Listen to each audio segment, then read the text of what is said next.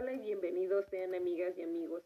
El día de hoy, viernes 30 de julio, quiero darles la bienvenida a este podcast llamado Pensamiento Libre, donde se recordarán algunas lecturas para realizar un poco de, filosofía durante esos tiempos libres de análisis y reflexión en nuestra vida.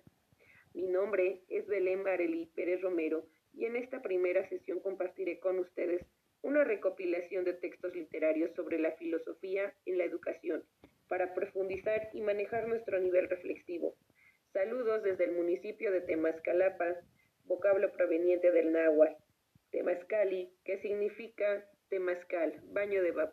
En un momento regresamos.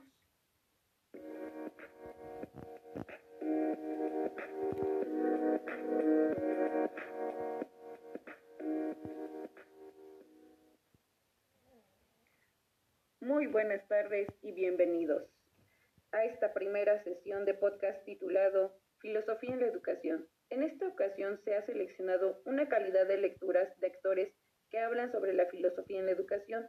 Para comenzar con esta sesión, me es necesario comentarles un poco sobre el libro Filosofía y Educación, Perspectivas y Propuestas, sus actores, Carmen Romano Rodríguez y Jorge Fernández Pérez, donde nos hablan sobre el docente y su filosofía de la educación de Marcos Manuel Ramírez Flores. Voy a comenzar con una pequeña reflexión. Y dice así, Doctor, ¿cuándo debo empezar a educar a mi niño? Preguntó una joven madre a un médico bastante distinguido. ¿Qué edad tiene el niño? Preguntó el médico. Dos años. Pues ya son dos años que lleva usted perdidos, repuso el médico con mucha seriedad. Anónimo. La filosofía es parte fundamental en la educación, porque nos ayuda a conocer el fin último de la educación, qué se pretende enseñar y por eso es importante preguntarse, ¿qué enseñar? ¿Para qué enseñar? ¿Cómo enseñarlo? Es aquí en donde la lectura nos habla de conforme que el docente va obteniendo experiencia, distingue cómo los alumnos van apropiándose del conocimiento. Pero es aquí donde nos damos cuenta que cuando un docente llega al aula, va con toda la motivación de enseñar y de transmitir conocimientos. Sin embargo, todos sabemos que los planes y programas educativos están establecidos y que es aquí donde el docente hace filosofía. Algunos siguen al pie del cañón los planes y otros los modifican según consideren más conveniente.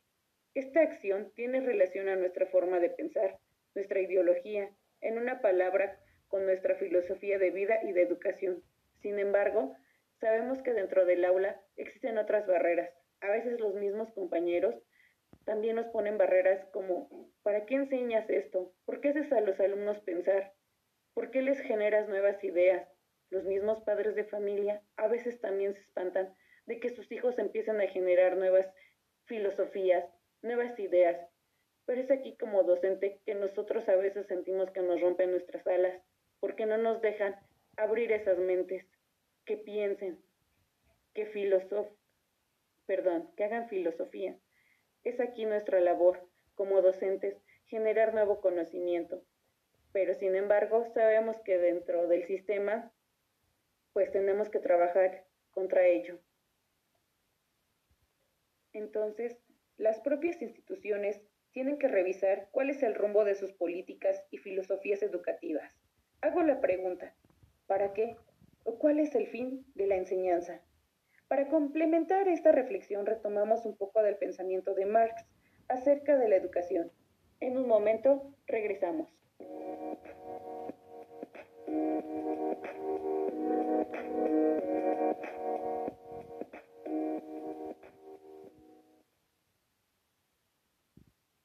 Muchas gracias por continuar con nosotros. Como platicábamos, el docente y su filosofía de la educación también nos encontramos con la lectura del pensamiento de Marx acerca de la educación. En general, él decía que el Estado y el sistema nos educa para integrarnos al régimen laboral, para obedecer, seguir instrucciones, de sabernos conducir en la sociedad.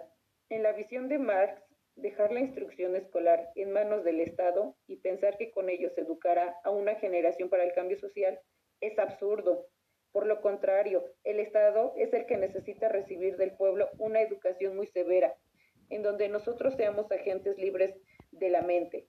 ¿Y ustedes qué piensan, podcasteros? Pero al Estado le preocupa la educación libre, pues puede ser perjudicial y peligrosa, porque a la clase obrera los vuelve más independientes y con ello a generar nuevas ideas y pensamientos. Marx propone una educación integral. Para él, la educación debe ser mental, física y tecnológica, y el sistema educativo debe contemplar, además de la formación teórica, la formación práctica en el seno de la actividad productiva, pero en forma diversificada, para dar oportunidad a los jóvenes de conocer todo el sistema y desarrollar sus potencialidades. ¿Ustedes qué opinan del pensamiento de Marx? En un momento, continuamos.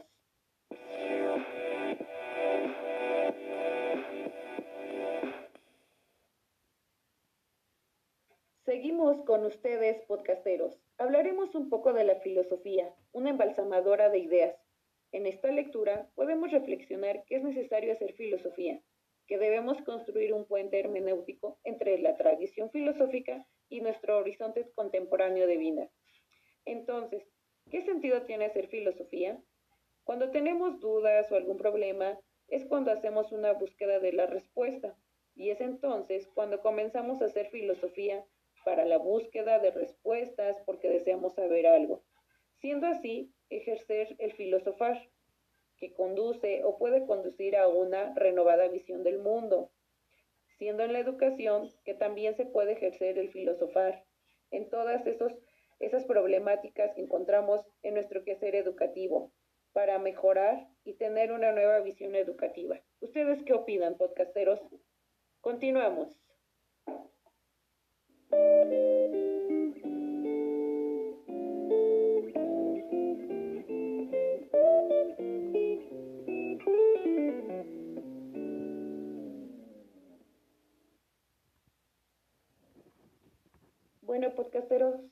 Llegado a nuestra recta final.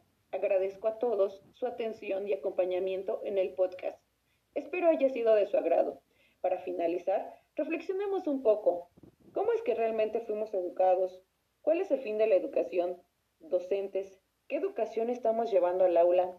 ¿Realmente estamos formando, orientando o conduciendo a personas felices, capaces de resolver sus problemas, seres emocionalmente sanos, críticos, resilientes? Todo esto para aplicarlo en pro de la sociedad y del buen hacer. En nuestra siguiente sesión hablaremos sobre las 10 estrategias de manipulación mediática de Noam Chomsky Muchas gracias por su atención. Excelente tarde. Los esperamos para la siguiente semana en este su espacio, Pensamiento Libre. Muchas gracias. Hasta luego.